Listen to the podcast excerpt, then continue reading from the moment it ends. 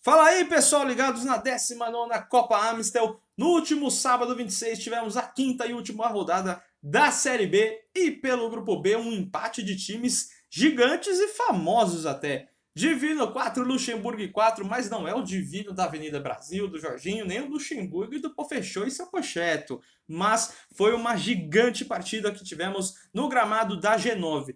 As duas equipes entraram classificadas para as quartas de final? Sim, isso é fato mas nada disso tirou o ímpeto das duas equipes dentro da quadra. Tanto que o Divino, logo no primeiro tempo, fez 4 a 2 para cima do Luxemburgo, dois gols de Gustavo, um do João e um do Andrei, enquanto o Luxemburgo fez gols com Bruno, o artilheiro da equipe, e o Eric, camisa 27.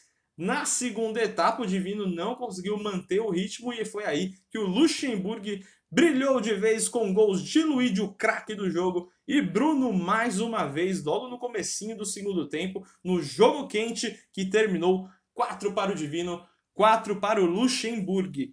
Com o resultado, o Luxemburgo fica momentaneamente na segunda colocação com 10 pontos em 5 jogos, enquanto o Divino fica com 7 pontos e 4 jogos na quarta colocação. Mas tudo isso pode mudar porque agora o Divino vai para sua última partida, uma partida atrasada, adiada da segunda rodada, contra o Stricas, que pode definir a sua posição aí até na segunda colocação, passando o Luxemburgo.